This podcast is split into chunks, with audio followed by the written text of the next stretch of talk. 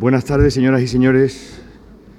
Déjenme que empiece dándoles la bienvenida en nombre del patronato de la Fundación y de nuestro director, Javier Gomá, a la inauguración de la exposición Paul Klee, maestro de la Bauhaus. Voy a empezar por los agradecimientos, pero antes voy a empezar eh, pidiendo disculpas porque nuestras instalaciones son grandes, pero obviamente no son infinitas y hay muchísima gente y probablemente algunos pues, no se encuentre todo lo cómodo que desearíamos, pero tenemos el, el espacio que tenemos y no podemos ampliarlo mucho más. Muy bien, yo voy a ser muy breve, voy a presentar a Fabienne Egelhofer, una de nuestras comisarias invitadas, la persona que junto a Marianne Keller-Schirren eh, ha estado detrás del ambicioso concepto que subyace a este proyecto expositivo. A continuación, eh, tendrá lugar, a continuación de la pequeña charla de Fabienne sobre la exposición, tendrá lugar el primero del ciclo de cinco conciertos que el Departamento de Actividades Culturales de la Fundación ha organizado, junto con dos conferencias que, como habrán visto seguramente en la invitación o en los programas o en los boletines electrónicos de la Fundación, tendrán lugar la semana después de Semana Santa, eh, una de ellas a cargo del profesor Luis Fernández Galiano sobre la Bauhaus y otra a cargo del profesor José Jiménez sobre, o titulada Paul Klee, equilibrista de lo visible.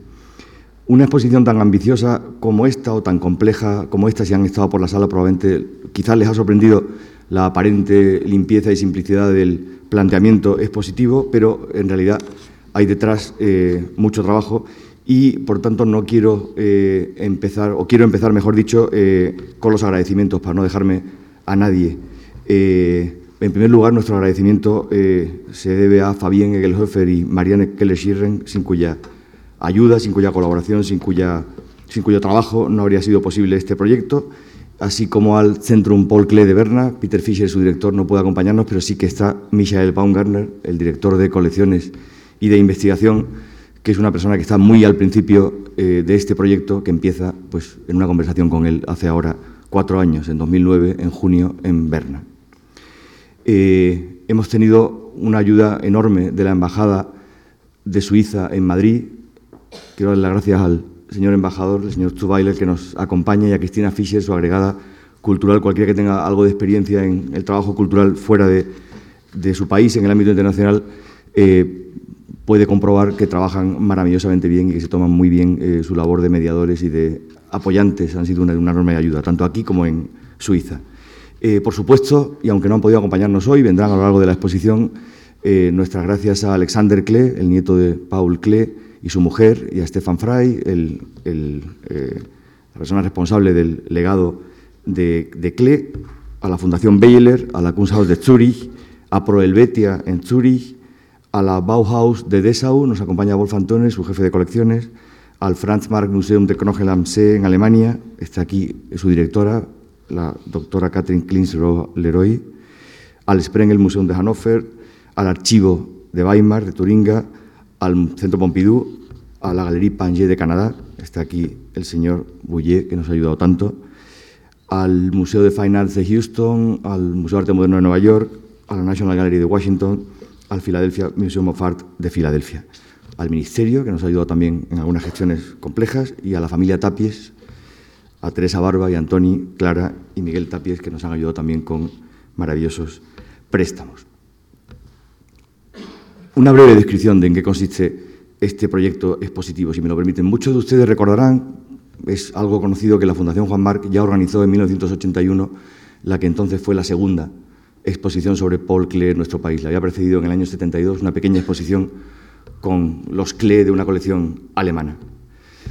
Aquella fue hasta el momento la más ambiciosa que se había presentado en nuestro país. De alguna manera, el conocimiento de Klee se produjo en esa exposición y desde entonces bastantes, hasta siete proyectos expositivos se han ocupado de CLE en nuestro país.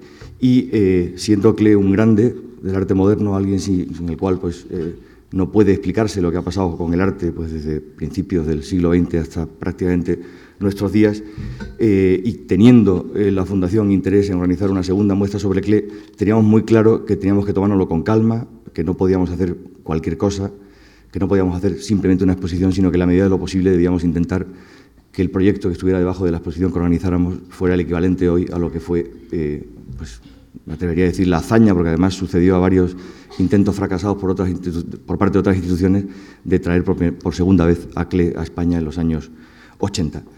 Y en 2009, en el marco de nuestras relaciones con el Centrum Paul Klee, pues apareció en el horizonte esa posibilidad. Supimos por Michael Baumgartner que el, Klee, el Paul Klee Centrum, el Centrum Paul Klee, perdón, se proponía eh, abordar eh, un proyecto de investigación realmente ambicioso, nada más y nada menos que editar críticamente los casi 4.000 apuntes manuscritos, 4.000 folios con notas de clase, las notas de clase que forman el corpus con el que Klee impartió la docencia en la Bauhaus de Weimar y después en Dessau durante 10 años, de 1920 a 1931. Y preguntamos si podía ser posible organizar un proyecto expositivo que mostrara la teoría y la práctica artística de Klee, y la respuesta fue que sí y empezamos a trabajar. Eh, dos personas, Fabien Elhofer, curator del Centrum Paul Klee, y Marianne Keller-Schirren, se han doctorado durante estos cuatro años eh, haciendo ese trabajo de edición crítica del legado pedagógico de Klee, que así se llaman esos 4.000 manuscritos que desde el mes de agosto están colgados en la página web eh, del Centrum transcritos, perfectamente ordenados y sistematizados.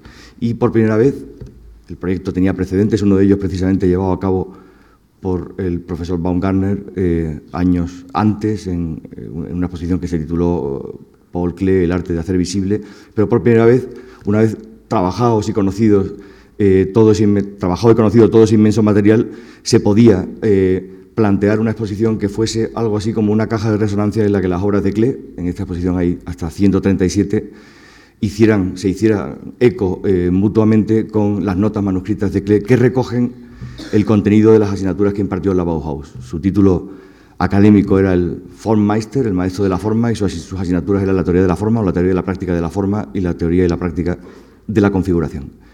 Eh, en la exposición hay casi un centenar de esas hojas manuscritas, eh, intensísimas, fascinantes, llenas de diagramas, de juegos absolutamente admirables, que revelan una personalidad absolutamente meticulosa, con una profundidad, yo diría que casi de filosofía aplicada, filosofía de un artista, pero filosofía al fin y al cabo, que es capaz de agotar hasta sus últimas consecuencias las relaciones entre el plano y el volumen, los procesos naturales como ejemplos o modelos para la creación artística, y que empleaba toda... Eh, toda esa reflexión para preparar unas clases que estaban dirigidas no a artistas, porque la Bauhaus no era una academia de bellas artes, sino a personas que querían ser lo que hoy llamaríamos diseñadores, diseñadores textiles, arquitectos de interiores, arquitectos, y algunos de ellos acabaron siendo artistas. De modo que, por nuestra parte, pues estamos muy, orgullosos de haber podido ligar este proyecto expositivo al que me atrevería a calificar de el proyecto de investigación estructural sobre la obra de Klee más relevante desde que se finalizó hace ya muchos años el catálogo razonado de la obra del artista. Igual que el catálogo razonado fija la producción de un artista, de alguna manera el trabajo que han desarrollado durante estos cuatro años eh, nuestras comisarias invitadas fija la mente de Klee, la teoría de Klee, la reflexión de Klee sobre la vida de las formas. Eh, no es una exposición sobre el Klee de la Bauhaus, eh, precisamente por la intensidad y por el fundamento que da la entera creación de Klee el conocimiento exacto de todos estos manuscritos, eso nos ha permitido eh, hacer una selección de obras de Klee que van desde eh, sus inicios, encontrarán al principio de la exposición, además de sus herbarios, que están ahí por razones obvias, a un Klee casi, casi naturalista en sus cuadernos de dibujo, en sus paisajes eh, de 1899, y hay obras desde entonces hasta el Klee, ya cercano a su muerte en, los años 40. Eh, y también eh, habría un segundo malentendido, digamos, no es el Klee que pinta durante los 10 años que da clase la Bauhaus, un segundo posible malentendido sería el de haber intentado establecer en la exposición una, relación de causa-efecto demasiado obvia o evidente entre las notas, algunas de las cuales tienen eh, factura y, aspecto casi de obras de arte, y las obras de arte. Eso hubiera sido demasiado obvio, demasiado superficial, hubiera sido eh, injusto con el planteamiento de, de Klee. Él, eh, eh, en sus notas de clase, obviamente, prima la intención de transmitir a, los alumnos, a los aprendices de la Bauhaus, una serie de normas sobre la regularidad de la forma, sobre el movimiento, sobre cómo se construyen cadencias o ritmos, que él después usa o rompe con absoluta naturalidad en nombre de la intuición en sus obras. Pero es evidente que si la cabeza de nadie está hecha de compartimentos estancos, tampoco la cabeza y la mano de un artista y por tanto hay una evidente, un evidente aire de familia, una relación muy orgánica entre esos papeles eh, y las obras de arte que están en la exposición y eso hace del del proyecto, en mi, en mi modesta opinión, un proyecto sí intelectual, pero no intelectualoide, un proyecto en el que la plausibilidad visual de lo que se ofrece es muy, muy potente y muy rica. A la exposición, como saben, le acompaña un catálogo en dos ediciones, en castellano y en inglés, que recoge las investigaciones de las doctoras Egelhofer y Keller Schirren, también un texto sobre la Bauhaus muy recomendable del profesor Turner y eh, diversos capítulos sobre las cinco secciones dedicadas a los conceptos de naturaleza, ritmo, color, construcción y movimiento en los que está dividida la exposición. Voy a terminar eh, citando, eh, antes de pasar a una pequeña, un pequeño aviso acerca del concierto, citando un texto que Klee escribió en el año 28, que precisamente tiene que ver con el acercamiento que esta exposición ha tenido a su legado pedagógico, es decir, a sus manuscritos teóricos o reflexivos y a su pintura, porque de alguna manera, eh, inintencionadamente, eh, me parece que eh, aclara o, nos permite apropiarnos de él y aclarar cuál ha sido la intención de juntar en esta exposición sus reflexiones teóricas, las reflexiones teóricas de Klee, físicamente, materialmente, con los papeles que están en las vitrinas de la exposición, con su, con su trabajo como artista. Dice así, Construimos y construimos por procedimientos lógicos y sin embargo la intuición sigue siendo una cosa buena. Sin ella se pueden hacer cosas considerables, pero no todo. Durante largo tiempo se pueden hacer cosas, cosas múltiples y diversas, cosas esenciales, pero no todo. Cuando la, cuando la investigación exacta se une la intuición, se acelera ventajosamente su avance. También al arte se le ha dado suficiente espacio para la investigación exacta. Las puertas que dan acceso a ella están abiertas desde hace algún tiempo. Lo que en música ya se hizo antes de que concluyera el siglo XVIII, en el ámbito plástico sigue estando, cuando menos, en los comienzos. Las tareas algebraicas, geométricas, las tareas mecánicas son momentos formativos en dirección a lo esencial, a lo funcional frente a lo, impresivo. Se aprende a ver detrás de la fachada, a comprender una cosa desde su raíz. Se aprende a detectar lo que fluye por debajo, se aprende la prehistoria de lo visible, se aprende a acabar hasta las profundidades, a sacar a la luz, se aprende a fundamentar, se aprende a analizar. Se aprende a prestar escasa atención a lo formalista y a evitar asumir lo ya listo y terminado. Se aprende un modo especial de avanzar en la dirección de una indagación crítica, en la dirección de lo anterior, a partir de lo que crece, lo posterior. Se aprende a madrugar y a familiarizarse con el decurso de la historia. Se aprende lo vinculante en el camino que va de lo causal a lo real. Se aprende lo asimilable. Se aprende a organizar el movimiento mediante la conexión lógica. Se aprende lógica. Se aprende organismo. Habría que dar clase en días festivos, fuera del complejo escolar fuera, bajo los árboles, entre animales, junto a los ríos o en lo alto de montañas en el mar. Habría que plantear tareas como, por ejemplo, la construcción lógica del misterio. La escuela está viva. Viva la escuela. Fin de la cita. Para terminar, y antes de pasar la palabra a la doctora Egelhofer, permítanme unas palabras finales sobre el breve concierto que vamos a tener a continuación, después de la intervención de Fabián Egelhofer, en el que la violinista Lina Tur y el pianista Kennedy Moretti interpretarán obras de Johann Sebastian Bach y Johannes Brahms. Es conocido el papel extraordinariamente importante que la música desempeñó en la vida y en la obra de Klee, como podrán descubrir las notas al programa del ciclo de conciertos que ha preparado el Departamento de Actividades Culturales. En el concierto de esta noche se trataba de proponerles a ustedes una experiencia un poco inusual en los conciertos, pero que pensamos tiene particular sentido en este caso. Afrontar simultáneamente la contemplación del cuadro Fuga en Rojo de Klee, una acuarela sobre papel pegada sobre cartón eh, hecha por Klee en el año 21-22, y la escucha de la fuga de la sonata número 1 para violín solo de Bach, compuesta en 1720. La conexión, por una parte, es explícita y bastante obvia en los títulos, pero es mucho más profunda y compleja de lo que pudiera parecer. De alguna manera puede decirse que Klee trasladó a fuga en rojo algunas de las técnicas compositivas usadas en las fugas, un género musical basado en la imitación de las voces y el desarrollo de los motivos melódicos. La idea de la fuga, en este cuadro de Klee, viene dada por la sucesión imitativa de las formas geométricas que alteran su tamaño a medida que avanzan hacia la derecha de la obra, hacia su derecha, dotando así a la pintura de la dimensión temporal que es propia de la música. La, superposición perdón, estratificada de formas en el cuadro se podría identificar con la superposición de las voces musicales en la composición. El motivo inicial de una fuga de Bach se corresponde en el cuadro con las formas ovaladas, que se transforman progresivamente en círculos y en formas como de cántaro. Y el motivo secundario equivaldría a las formas cuadradas que también se van alternando. La similitud entre el cuadro y la composición no se limita, por tanto, a una mera correspondencia entre figuras geométricas y motivos musicales, ni a una presencia decorativa del cuadro frente a los instrumentos musicales. Klee emplea además técnicas propias de la composición, mientras que Bach puede decirse que invierte los motivos melódicos haciéndolos sonar como del revés, Klee también invierte sus figuras, como hace con el triángulo. Y si Bach hace un contrapunto que puede invertirse, pasando los motivos del registro agudo al grave y viceversa, Klee intercambia sus figuras como el cuadrado que aparece en los estratos bajo, intermedio y alto de esta pieza.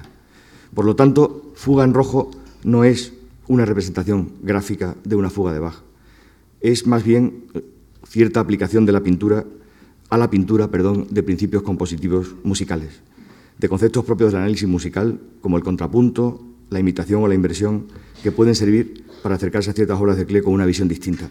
En definitiva, y dicho en términos sinestésicos, que nos ayudan a escuchar fuga en rojo, un cuadro, mientras vemos una fuga de Bach.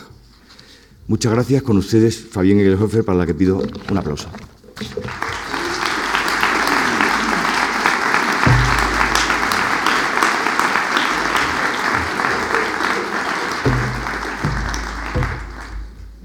Bueno, no hablará tan rápidamente como los madrileños.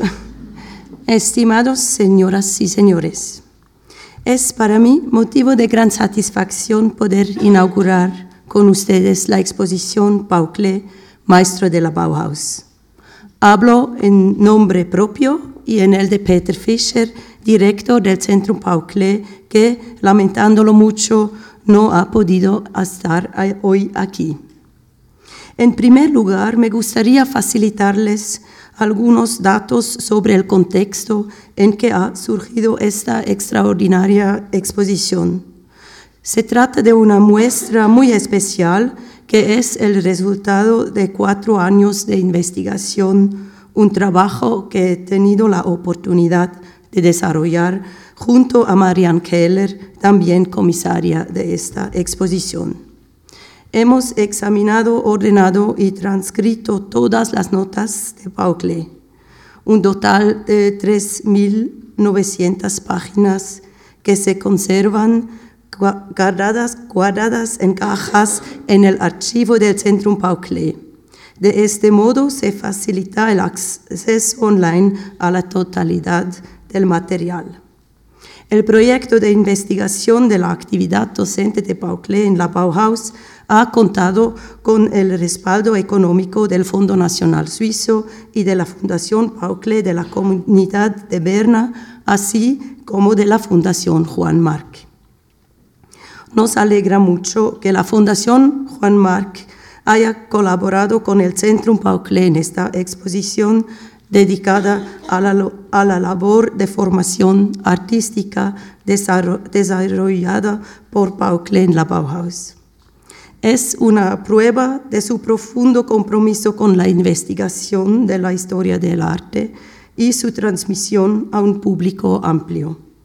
Marian Keller y yo, en estrecha colaboración con Manuel Fontán del Junco y María Toledo, hemos adaptado para su presentación en Madrid la exposición que mostramos el año pasado en el Centrum Paucle. Esperamos que sea de su agrado cuando en diciembre en 1920 Walter Gropius ofreció un puesto de maestro en la Bauhaus de Weimar a Paul esta contaba con poca experiencia docente. No tenía grandes dotes de pedagogo, como por ejemplo Johannes Itten, que se había propuesto difundir una esencia concreta. Si aceptó el puesto, fue también por un motivo muy sencillo, porque le garantizaba unos ingresos regulares.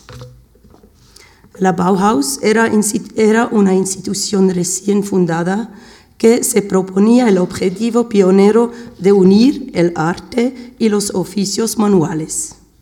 En ella se debían formar futuros diseñadores y arquitectos que gracias a las clases teóricas impartidas por artistas como Paucle o Vasily Kandinsky, estuvieran capacitados para producir edificios, muebles y otros objetos con diseños de alto nivel artístico. Los alumnos que se inscribían en la Bauhaus tenían que superar primero un aprendizaje preliminar que duraba al principio un semestre y más tarde dos. Después eran asignados a un taller. Ahí recibían instrucciones de un maestro de taller responsable del trabajo manual y de un maestro de la forma que les asesoraba en cuestiones formales es un principio y con el, con el fin de romper con la Academia de Arte Tradicional, se decidió que los docentes no se llamaran profesores, sino maestros. Paul Klee comenzó su actividad docente en Weimar de manera oficial con unas prácticas de composición que consistían en el análisis de las obras de arte desde el punto de vista de los elementos formales y del contexto compositivo. Parece que su curso despertó gran interés, pues las inscripciones de alumnos superaron el número de plazas, previsto. Finalizada su primera hora de clase, escribía a su mujer Lily en una carta, Hoy he tenido mi primer día de clase y se ha producido una situación extraordinaria. He pasado dos horas hablando libremente con la gente. El primer semestre regular en que trató de manera más exhaustiva cuestiones teóricas comenzó en noviembre de 1921. Su curso de teoría de la forma así como el curso preliminar de Johannes Itten, eran componentes obligatorios del aprendizaje básico. Tal como atestiguan las clases redactadas con todo detalle y recogidas en un pequeño libro, que se tomaba muy en serio su trabajo. No obstante, consideraba, consideraba incuestionable la exigencia de que la preparación de las clases no fuese en detrimento de la creación artística. Desde el primer momento no le resultó fácil, mantener este equilibrio entre el trabajo artístico propio, la actividad docente y las exigencias inherentes en el Consejo de Maestro, que era el órgano directivo de la Bauhaus. Klee tenía que acostumbrarse a su nuevo papel de maestro. Queda patente en buena medida en la minuciosidad con que preparaba cada una de las clases. Y lo confirman algunos recuerdos de alumnos y colegas como Georg Muche, que rememoraba así su primera clase. En la primera clase que Klee dio en la Bauhaus, entró por la puerta dando la espalda. Acto seguido, sin mirar a los oyentes, se volvió hacia la pizarra y empezó a hablar y a dibujar. Junto a las clases para el aprendizaje de la forma, Klee impartió también clases de dibujo. Además, durante algunos semestres dirigió las clases de desnudo. A partir del verano de 1921, como parte de su cometido en calidad de maestro de la forma en los talleres, le asignaron el taller de encuadernación. El siguiente año, tras el cierre de dicho taller, pasó en encargarse durante un semestre del taller de metal y a continuación del taller de pintura sobre vidrio. Cuando las, eh, cuando los nacionalsocialistas accedieron al poder en Weimar, empezó a cuestionarse cada vez más la pertinencia de la Bauhaus, a la que finalmente le fueron retiradas todas las ayudas. Por eso la dirección de la Bauhaus buscó para ella un nuevo, nuevo emplazamiento la ciudad de Dessau se declaró dispuesto a acoger a esta institución innovadora y proporcionó dinero para la construcción del edificio de la escuela y de las llamadas casas de los maestros para el personal docente. Se ve aquí el edificio de la escuela. En Dessau desapareció la doble dirección de los talleres por un maestro de la forma y un maestro de taller. Por eso, a partir del semestre de invierno 1925 y 26, y durante tres semestres, Paul Klee solo impartió el curso básico de teoría de la configuración. A pesar de contar ya con varios años de experiencia, a Paul Klee seguía sin resultarle fácil dar clase. No aprendía el nuevo semestre a disgusto, pero acusaba el subsiguiente desgaste del estado de ánimo. Como manifiesta su mujer Lily en el segundo semestre en Dessau, las clases le exigen un esfuerzo desesperado por ponerme en marcha. A partir del semestre de verano de 1927, Klee ofrece un curso adicional que en el horario de su agenda aparece con el nombre de Teoría de la Configuración de Geduría. Si a esto sumamos el curso de dibujo de desnudo, esos tres años suponen una gran sobrecarga de trabajo para Klee se pone de manifiesto por un lado, eh, por un lado en algunas cartas en las que se queja por, la, por el trabajo de las clases, por otro en la descana que en otoño, en otoño de 1927 le induce a prolongar más de dos semanas sus vacaciones en el sur de Francia. Ni el telegrama que le envió Gropius, exigiéndole su regreso inmediato, ni la carta del Consejo de Maestros consiguieron obligarle a interrumpir sus vacaciones. Por tanto, y durante tres años, Cle tuvo que impartir entre seis y ocho horas de clase a la semana, lo cual limitaba mucho el tiempo disponible para la creación artística. Este desequilibrio lo acopiaba cada vez más y a partir de 1929 lo expresa, con creciente rotundidad en las cartas dirigidas a Lili y a su hijo Félix. Escribe a su esposa, intentó volver a pintar, pero desgraciadamente tengo que constatar de nuevo un cierto apresuramiento al hacerlo, porque no soy dueño de todo mi tiempo. La Bauhaus ya no me exaspera, pero se me exigen cosas que solo son fructíferas en parte. Cada vez ve más claro, ve más claro que la única solución sería renunciar al puesto, ya que él era el único que podía hacer algo por mejorar su situación, pero conseguía reunir el valor suficiente para marcharse. No hay nada, nada más dispartado y antieconómico, constata con resignación. Klee se liberará por fin en abril, en abril de 1931 al aceptar una oferta de la Academia de Arte de Düsseldorf.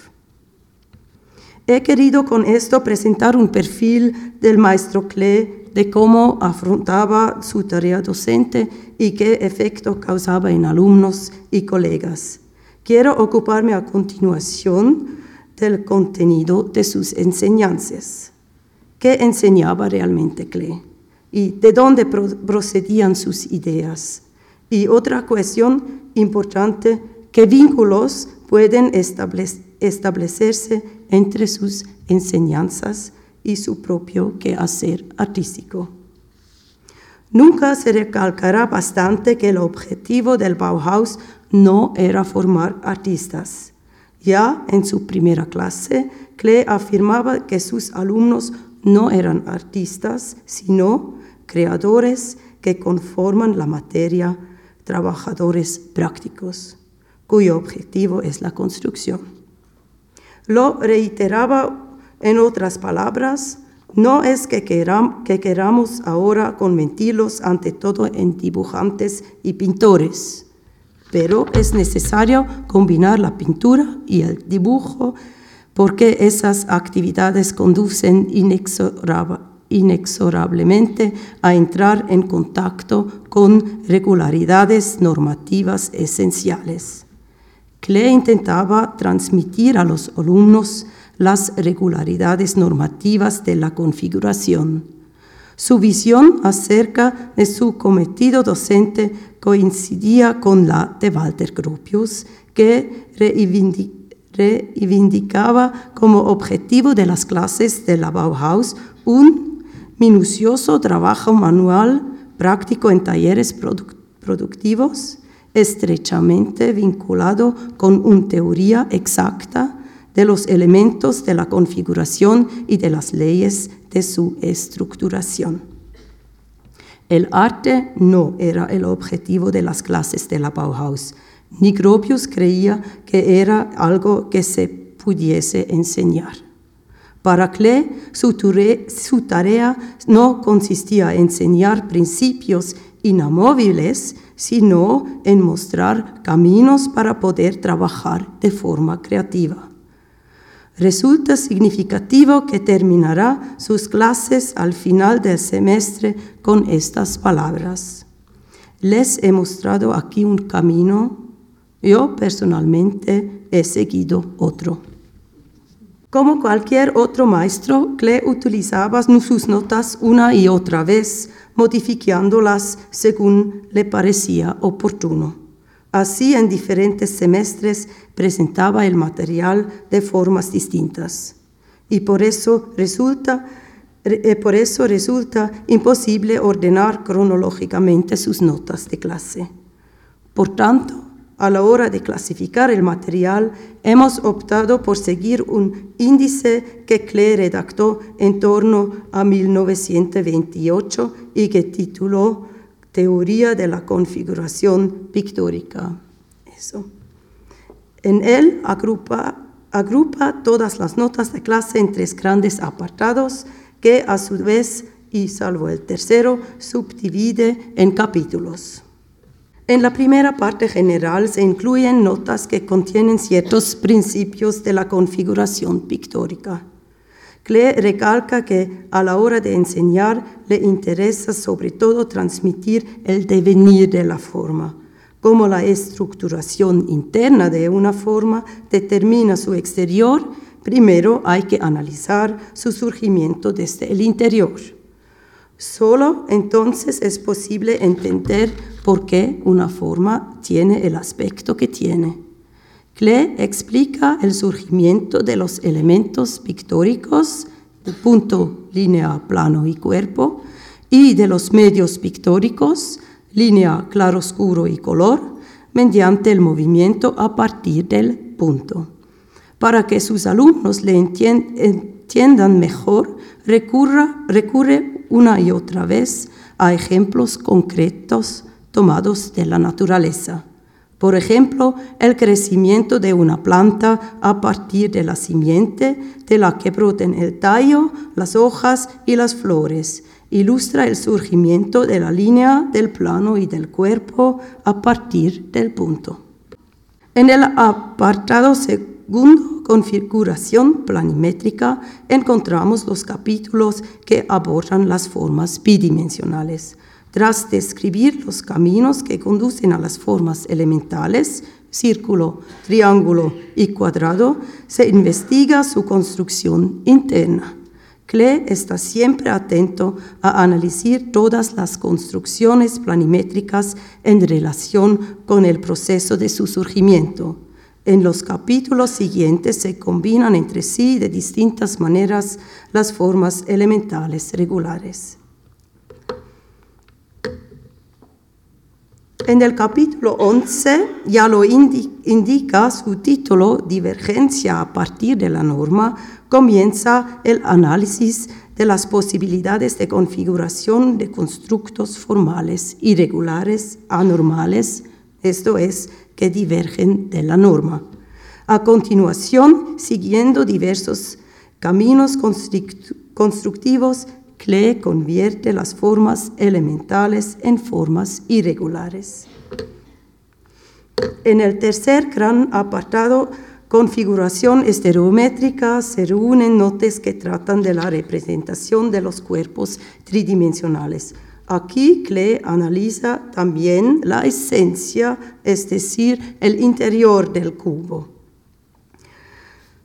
Probablemente se preguntarán ustedes de dónde sacaba Klee las ideas que exponía, en sus clases. Eran enseñanzas, enseñanzas particularmente originales. Seguían al pie de la letra las corrientes imperantes en la época. En sus clases, Klee analizaba y transmitía sobre todo los caminos que conducen a la forma, poniendo el, acento una y otra vez en el proceso y en el movimiento. Si uno lee las anotaciones que hizo en su diario sobre su propia evolución artística y echa un vistazo a su biblioteca, la resulta evidente que Klee se percató de la importancia del proceso unos 15 años antes de entrar en la Bauhaus. Cabe citar, como fuente de sus planteamientos la teoría de la metamorfosis de Goethe, redescubierto por aquel entonces y actualizada, actualizada de la mano de pensadores del ámbito de la filosofía de la naturaleza como de Wilhelm Bölsche, Henri Bergson o Ludwig Klages. A comienzos del siglo XX, Muchos ensayos difundieron una concepción del arte como devenir comparable al cambio constante observable en la naturaleza. En sus primeros ciclos de clase, Klee trató de ilustrar la idea de que el proceso determina la forma basándose en numerosos ejemplos concretos tomados en la naturaleza. A partir de 1926 se centra sobre todo en el surgimiento de formas y constructos formales geométricos. Sin embargo, sigue hablando, por ejemplo, de la génesis de un triángulo. Para ampliar su conocimiento de la configuración planimétrica y estereométrica, Klee no solo recurre a sus propios libros de texto de geometría, sino que también compra nueva material pedagógico actualizado. En efecto, Klee no parece especialmente original en el hecho de guiarse por la idea del eterno devenir propia de la filosofía de la naturaleza. Sin embargo, la transposición de ese principio a la configuración geométrica dota claramente a sus enseñanzas de un fundamento autónomo. Klee no desarrolló desarrolla su teoría a partir de la nada, sino que la fundamenta en reflexiones sobre su propio quehacer artístico. Por eso no es de extrañar que haya algunos aspectos que tienen una importancia central tanto en sus clases como en su actividad creadora antes, durante y después de su actividad docente. Se trata de los temas ya mencionados, de la naturaleza, del movimiento y la construcción y también el ritmo y el color. Por eso estos temas constituyen el eje estructurador de esta exposición en la que las obras están agrupadas en torno a estos cinco ámbitos temáticos. Por lo que se refiere a la ciencia, estos aspectos son importantes no tanto por los motivos como por la génesis de la forma. Dado que Klee se ocupó de estos aspectos antes y después de su época en la Bauhaus, en esta exposición mostramos obras de todas sus fases creativas. Las obras de Klee no son fruto de una idea cuya ejecución está prefijada del antemano surgen y crecen como una planta, igual que los flujos de savia que circulan eh, por los nervios de la hoja de una planta, de una planta terminan su forma externa En los dibujos de Klee la forma surge desde el interior y en el resultado final se percibe el proceso del devenir. Según Klee, el movimiento fundamenta todo devenir. El movimiento define cómo surge un dibujo, pues la línea se genera mediante el movimiento de un punto. Así, en las obras de Klee se hacen presentes una y otra vez los elementos dinámicos plasmados mediante flechas y símbolos giratorios. Cabe decir de manera un tanto radical que la teoría de color materia que en realidad en la Bauhaus era competencia de Vasily Kandinsky, ocupó un lugar secundario tanto en las clases como en el quehacer artístico de Klee. En sus clases, Klee se apoyaba fundamentalmente en la teoría del color de Goethe y de Philipp Otto. En cambio, en su actividad creativa trabajaba el color de manera intuitiva. El ritmo está estrechamente vinculado a otro aspecto central de la actividad creadora de Klee y también de su enseñanza, la estructuración del plano. Esta debe ser lo más viva posible, lo que quiere decir que debe responder a ritmos variados. La construcción es la quinta vía hacia la forma que marca el proceso de configuración. Es en su época en la Bauhaus cuando las construcciones geométricas irrumpen en el quehacer artístico de Klee. En su propia obra utiliza la construcción de manera lúdica, desarrollando motivos narrativos como por ejemplo un paseo en familia. En general, lo que, lo que diferencia sus enseñanzas de su creación artística es precisamente el manejo intuitivo de las posibilidades de la configuración. Klee siempre fue consciente de que el aspecto mental dinámico, la intuición, no se podía enseñar. El arte requiere realmente un error en el sistema, como dijo Klee en una ocasión. Desembocamos así en una cuestión central que hemos tenido que abordar una y otra vez durante los últimos cuatro años, a saber, la relación entre su arte y su enseñanza. Es evidente que Paul Klee, al igual que otros maestros, estructuraba, sistematizaba y simplificaba el contenido de sus clases para transmitir a sus alumnos de manera adecuada procesos complejos. Sus notas de clase no constituyen una teoría del arte que podría considerarse base y fundamento de su actividad artística. Son lecciones estructuradas siempre de acuerdo con criterios didácticos. Puede afirmarse con toda seguridad que Klee formuló sus enseñanzas a partir de su personal cosmovisión, una cosmovisión que a su vez se traducía en ideas que informaban su propio quehacer artístico. Lo formal debe fundirse con la cosmovisión, anotó en 1917 en su diario. En una de sus clases formulaba su cosmovisión dinámico aplicada a la configuración pictórica con las siguientes palabras. La forma es buena como movimiento, como acción. Buena es la forma activa, mala es la forma como reposo, como final. Mala es la forma padecida, ejecutada. Buena es la conformación, mala es la forma la forma es final, es muerte. La conformación es movimiento, es acción. La conformación es vida. Klee ponía en práctica este axioma tanto en su creación artística como en sus enseñanzas de la configuración pictórica. Y quisiera terminar con palabras de propio Klee. En estas frases se concentra la enseñanza elemental de lo creativo a que se ha aludido aquí. Es algo de fundamental importancia, así que creo que nunca las repetiré suficientemente. Deseo expresar ahora mi más profundo agradecimiento a Marian Keller, con quien he tenido la oportunidad de trabajar en estrecha colaboración durante los últimos cuatro años para hacer realidad este proyecto.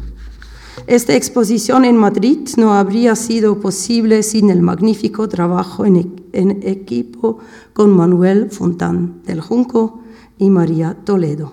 Hemos tenido la suerte de estar de acuerdo desde el principio a la hora de tomar decisiones importantes y de haber perseguido siempre los mismos objetivos, a saber, planificar una exposición muy exigente en cuanto a contenidos y al mismo tiempo muy sugestiva desde un punto de vista estético.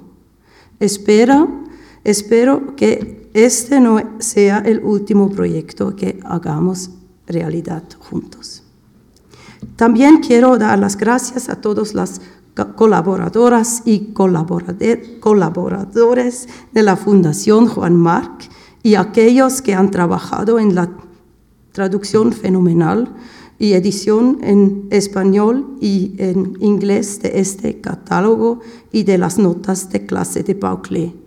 Con estas publicaciones, la Fundación Juan Marc ofrece a los investigadores de habla inglesa y española la posibilidad de analizar directamente las enseñanzas de Pauclé en la Bauhaus. Muchas gracias.